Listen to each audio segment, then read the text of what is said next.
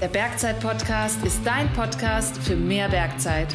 Ganz egal, ob neben dem Gipfelkreuz oder auf dem Weg ins Büro. Wir wollen die Berge zu dir bringen.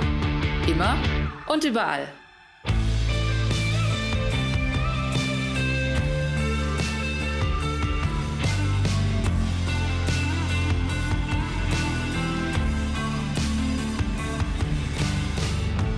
Servus zusammen und herzlich willkommen zu einer neuen Beratungsfolge des Bergzeit Podcast.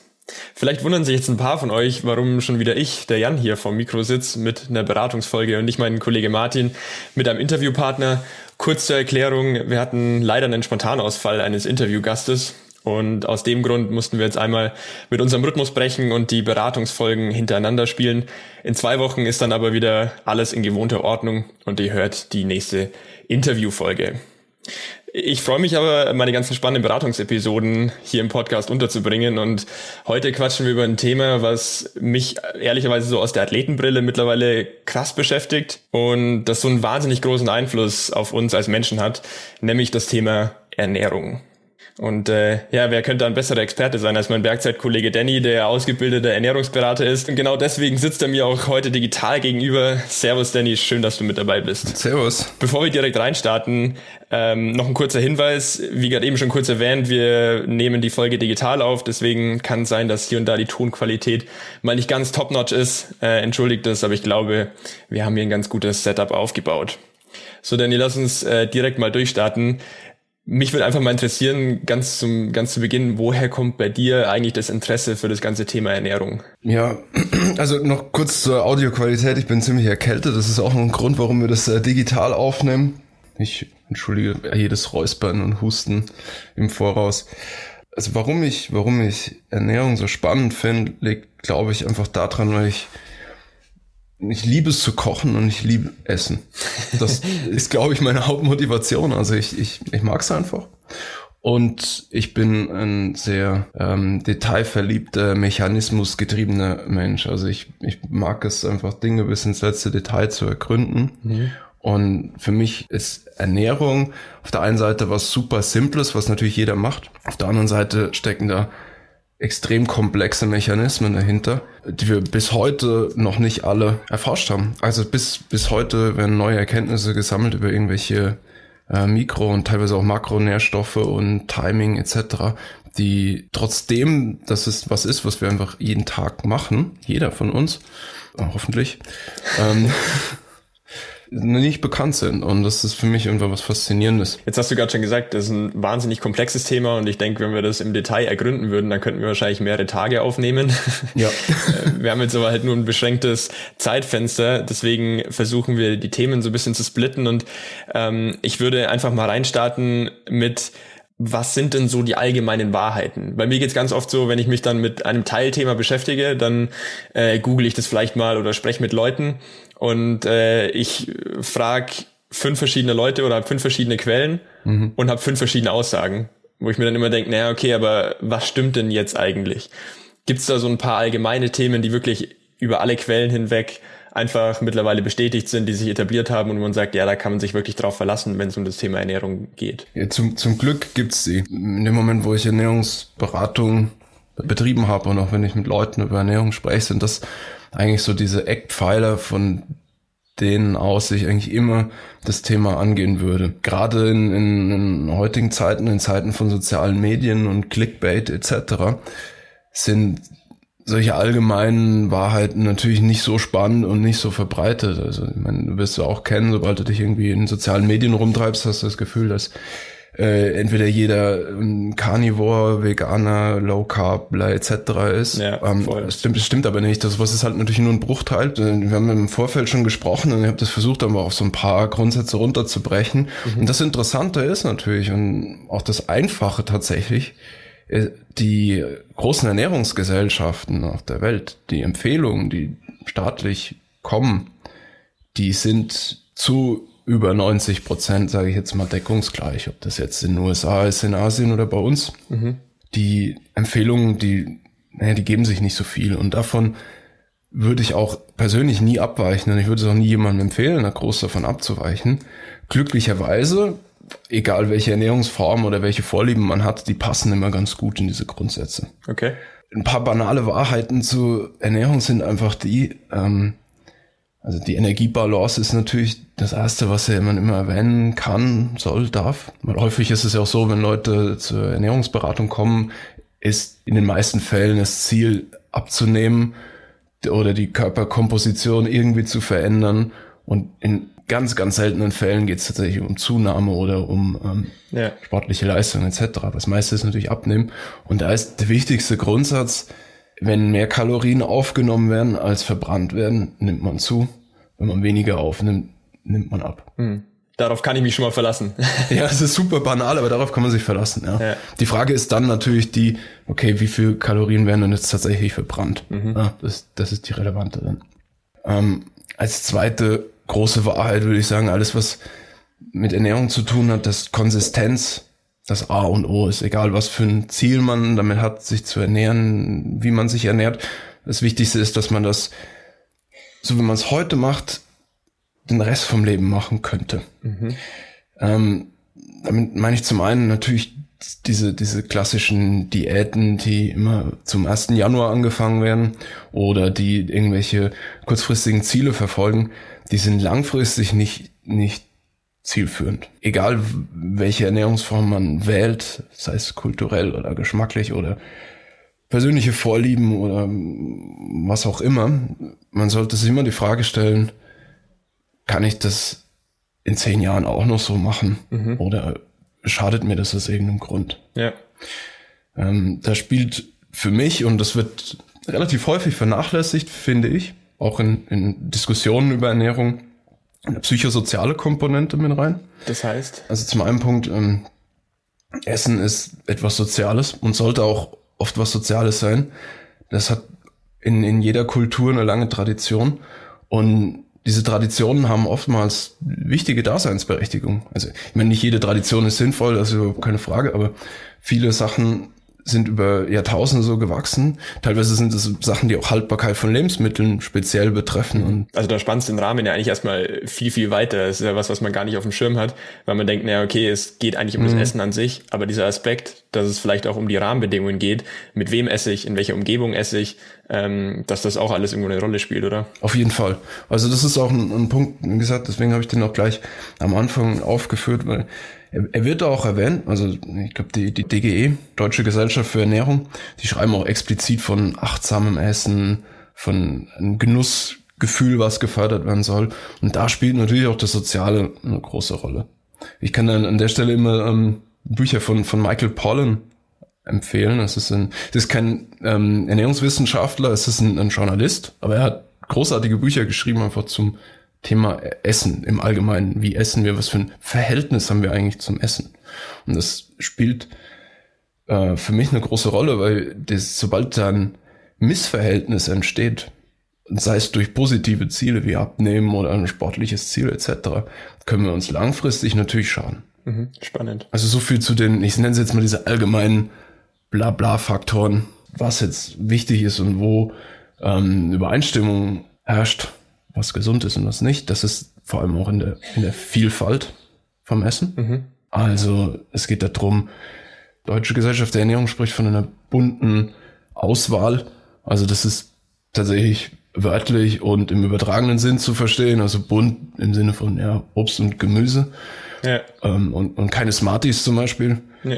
Ähm, ja, aber auch bunte Vielfalt von, okay, dann ähm, mal hier eine Mahlzeit einnehmen, mal was ausprobieren etc. Ja. ja, da könnte man ja eigentlich schon wieder fast die erste Diskussion eröffnen, wenn man, äh, du hast vorhin angesprochen, in Social Media schaut und ich finde irgendwelche Videos von Food Prepping, ähm, mhm. also wo Leute sich dann wirklich für den kompletten Monat einfach immer das Gleiche äh, rationieren und vorbereiten, dann widerspricht das der Aussage ja grundlegend mal. Ja, ja, ähm, definitiv. Das heißt nicht, dass Food Prepping nicht zu dem gewünschten Erfolg führen kann. Ja? Also mhm.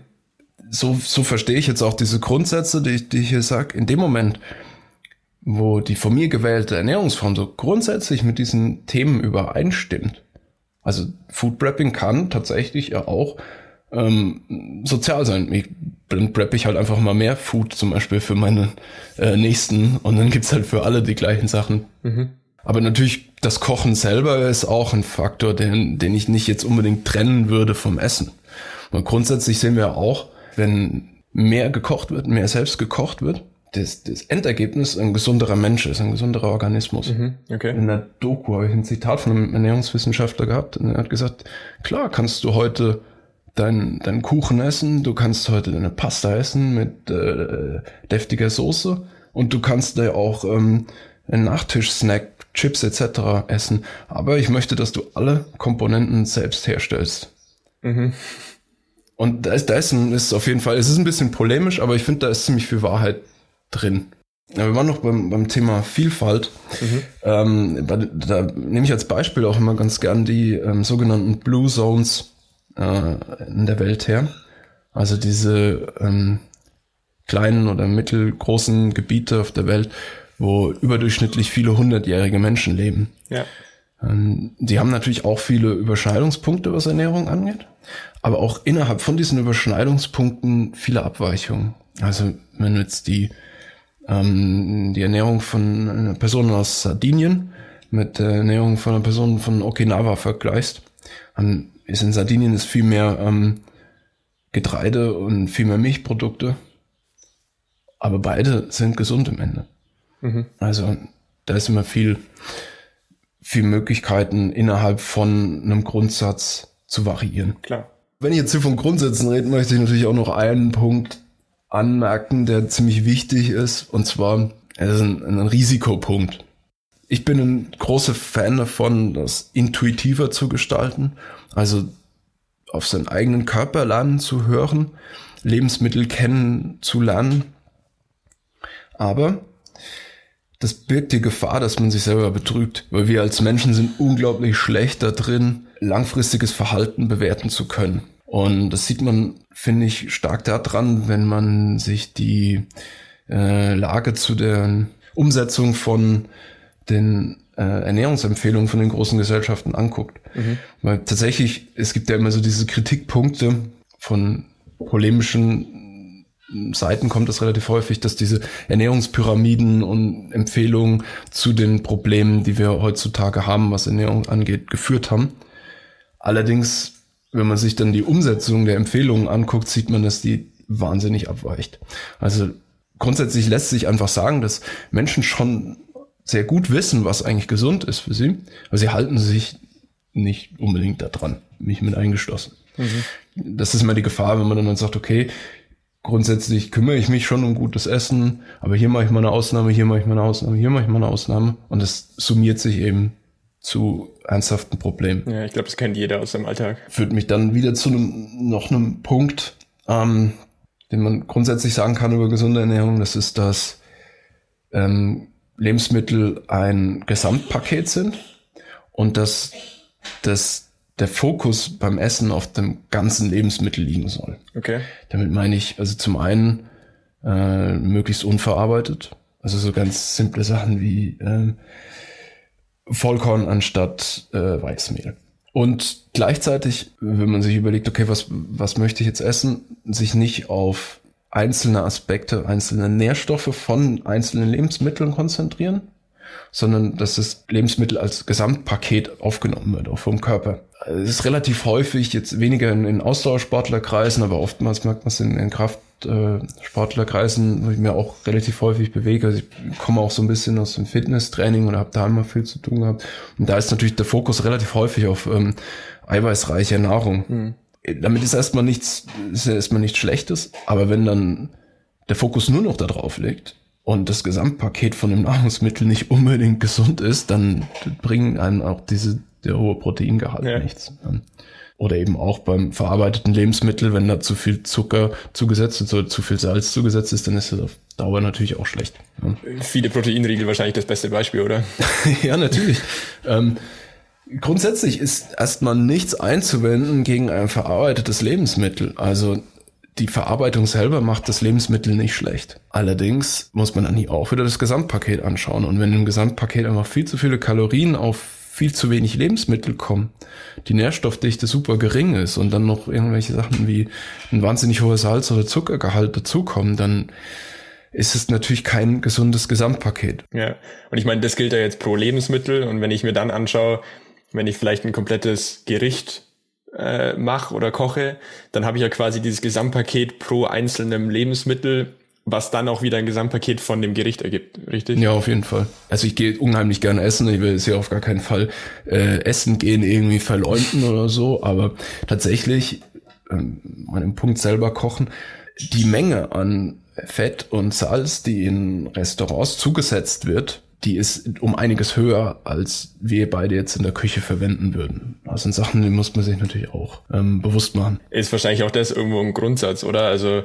ähm, wie bei so vielen anderen Themen im Leben auch, geht es ja immer um die Extreme. Und mhm. ähm, wie du schon sagst, wenn das jetzt eine einmalige Geschichte ist oder einfach äh, sehr, sehr unregelmäßig ähm, und als eine Art Genuss gesehen wird, dann kommt vielleicht ja auch wieder der psychosoziale Faktor mit rein. Ja. Ähm, aber wenn es halt eben, ja, wie gesagt, dann die Regel wird, dann wird es irgendwann halt schwierig. Das stimmt, ja als auf jeden Fall noch wichtigen Grundsatz, was ich auch nicht unerwähnt lassen wollen würde, ist, dass äh, wenn man Durst hat, sollte man Wasser trinken mhm. und nicht unbedingt. Ja, du lachst, aber die ähm, viele zusätzliche und nutzlose Kalorien werden über kalorienhaltige Getränke aufgenommen. Wasser ist halt einfach das A und O. Wenn man jetzt nicht unbedingt der Wasserfan ist, geht auch mal ein Tee oder man macht sich irgendwelches, äh, irgendwelche Kräuter ins Wasser oder so irgendwas. Das geht schon auch, ja. Aber Wasser sollte halt einfach die Grundlage sein als Getränk. Auch nicht zu vernachlässigen, ja. Nee, auf gar keinen Fall. Vor allem nicht als Sportler. Vor allem nicht äh, im Sommer das waren jetzt quasi einfach mal so ein paar Grundsätze, wo man sagt, okay, auf die kann man sich verlassen. Wir haben hier und da aber schon rausgehört, klar, es gibt immer individuelle Themen. Mhm. Gibt es denn auch irgendwo so ein paar, ich nenne es mal allgemeine Mythen, wo du sagst, die haben sich einfach irgendwann in der in den Köpfen der Gesellschaft verankert. Ähm, die sind aber tatsächlich einfach schwierig so zu halten. Da gibt's wirklich viel. Also zum einen, ich hatte es ja schon mal jetzt kurz angerissen, dass tatsächlich sind ja Empfehlungen, verarbeitete Lebensmittel erstmal zu meiden oder möglichst in, in, in Maßen zu konsumieren. Das stimmt natürlich auch. Das liegt aber nicht an der Verarbeitung, sondern das liegt an den verarbeiteten Lebensmitteln. Also der Mythos wäre eben, dass die Verarbeitung grundsätzlich schlecht ist. Ähm, die Wahrheit ist, es ist nicht die Verarbeitung, sondern es ist das Endergebnis. Mhm. Es gibt auch gesunde Riegel zum Beispiel. Es gibt welche, die haben drei Zutaten, irgendwie Nüsse, Datteln, Kakao oder sowas. Das ist nicht unbedingt was Verwerfliches, ja. ja. Aber es gibt natürlich auch wahnsinnig viel, ja, Schrott.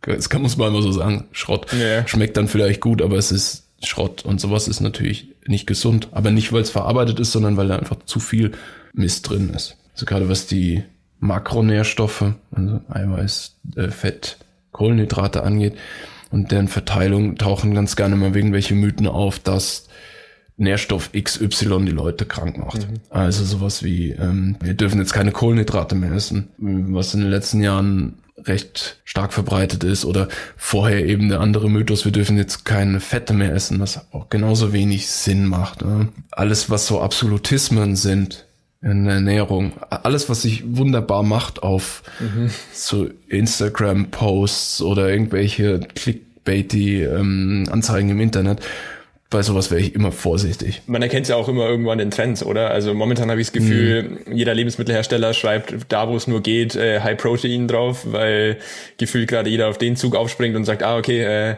dann ist es gesund.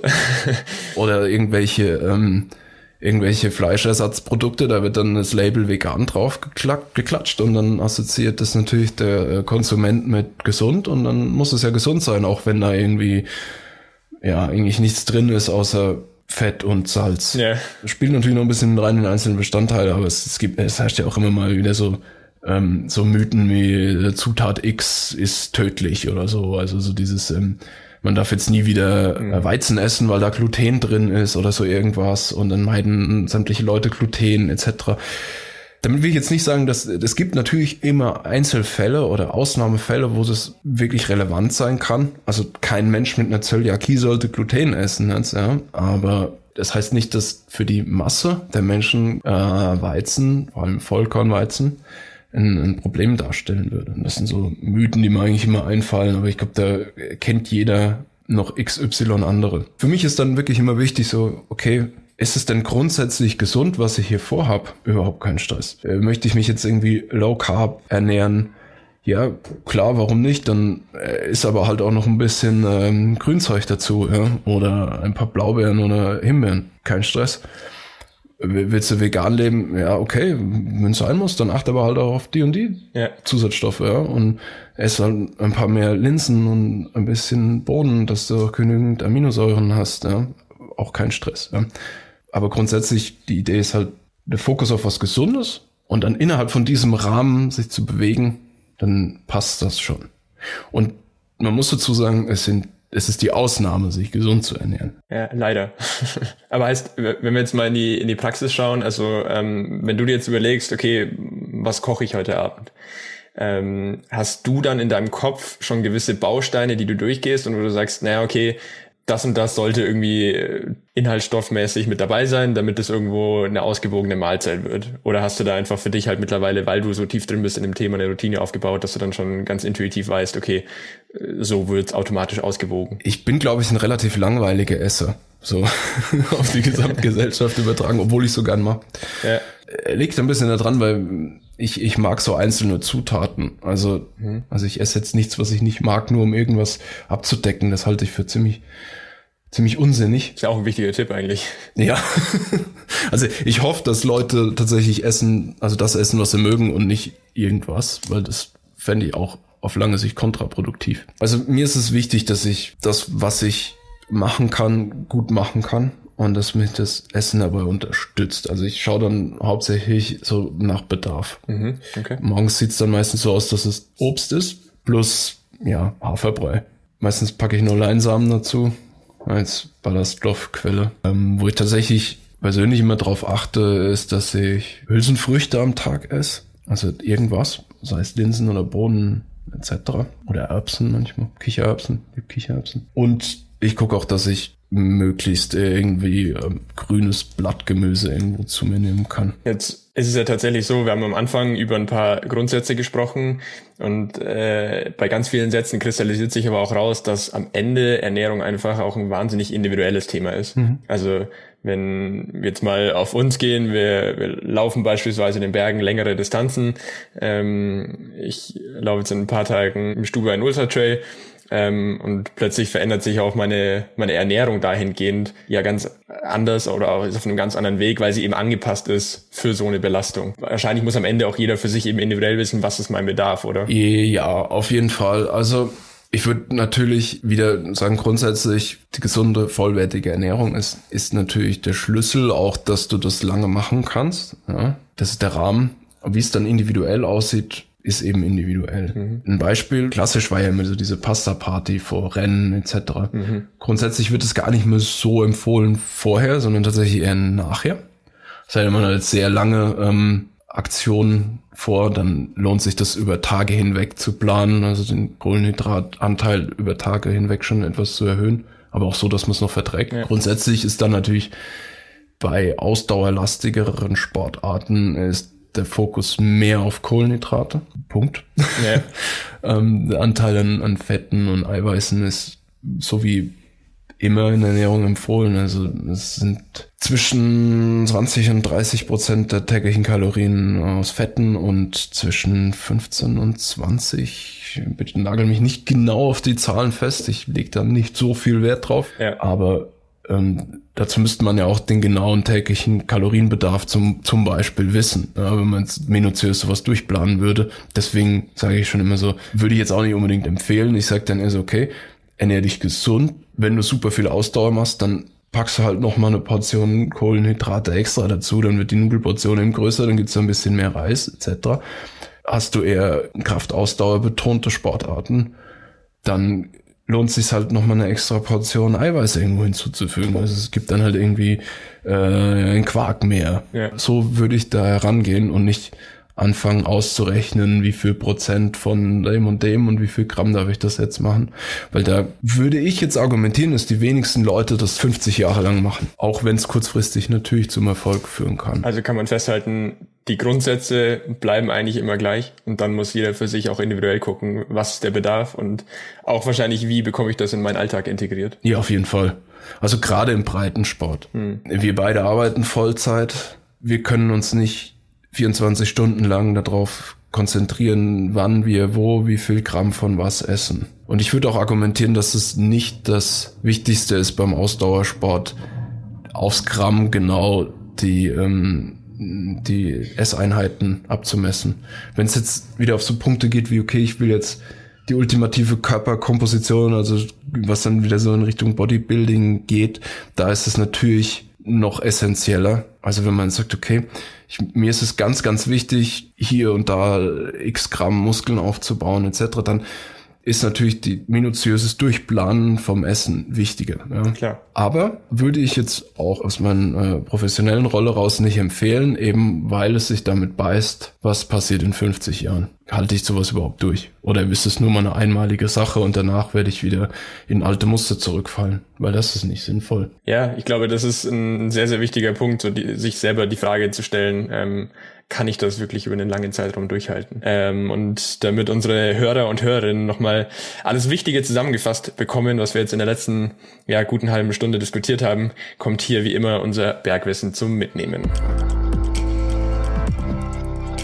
Bergwissen zum Mitnehmen.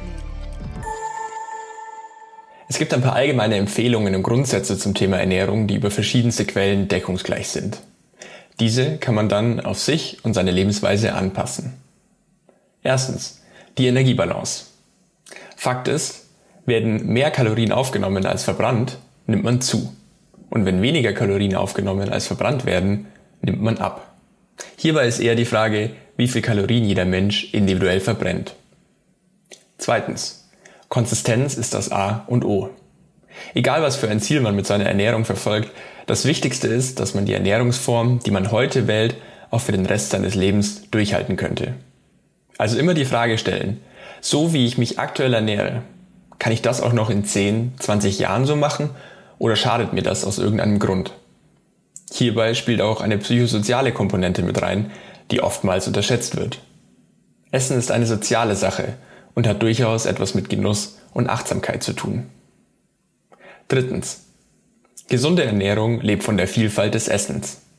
Es geht darum, möglichst viele unterschiedliche Lebensmittel zu essen, die Deutsche Gesellschaft für Ernährung betitelt es als bunte Auswahl. Innerhalb dieses Grundsatzes gibt es allerdings auch einige Variationsmöglichkeiten und kein Patentrezept, wie beispielsweise die Ernährung der Menschen in den sogenannten Blue Zones zeigt. In diesen Bereichen der Erde leben die Menschen überdurchschnittlich lange. Sie ernähren sich teilweise komplett unterschiedlich, aber im Bereich ihrer Kultur eben sehr vielfältig. Viertens. Grundsätzlich macht es sehr viel Sinn, sich an allgemeine Empfehlungen wie Ernährungspyramiden und so weiter zu halten. Auch wenn diese oftmals stark kritisiert werden. Das eigentliche Problem ist meistens jedoch nicht die Empfehlung selbst, sondern die Interpretation und Umsetzung dieser. Daher ist es zwar ratsam, seinen Körper und Lebensmittel für sich zu entdecken, allerdings sollte man ständig hinterfragen, ob die eigenen Verhaltensweisen noch den Empfehlungen entsprechen oder ob man sich selbst betrügt. Fünftens. Lebensmittel sind immer ein Gesamtpaket und der Fokus beim Essen sollte auch auf diesem Gesamtpaket liegen. Es ist nicht zu empfehlen, sich nur auf einen Bestandteil des Lebensmittels zu konzentrieren, wenn der Rest des Gesamtpakets die Ernährung dann negativ beeinflusst. Das ist übrigens auch das Problem an verarbeiteten Lebensmitteln und Fertigprodukten. Unnötig viele Kalorien durch zugesetzte Fette oder ein extrem hoher Salzgehalt machen die Gesamtbilanz gegebenenfalls zunichte obwohl das Lebensmittel per se nicht schlecht ist. Sechstens. Diese Grundsätze bilden den Rahmen einer gesunden Ernährung. Innerhalb dieses Rahmens muss jeder Mensch für sich seine Ernährung den individuellen Bedürfnissen anpassen. Das gilt vor allem für uns Bergsportler.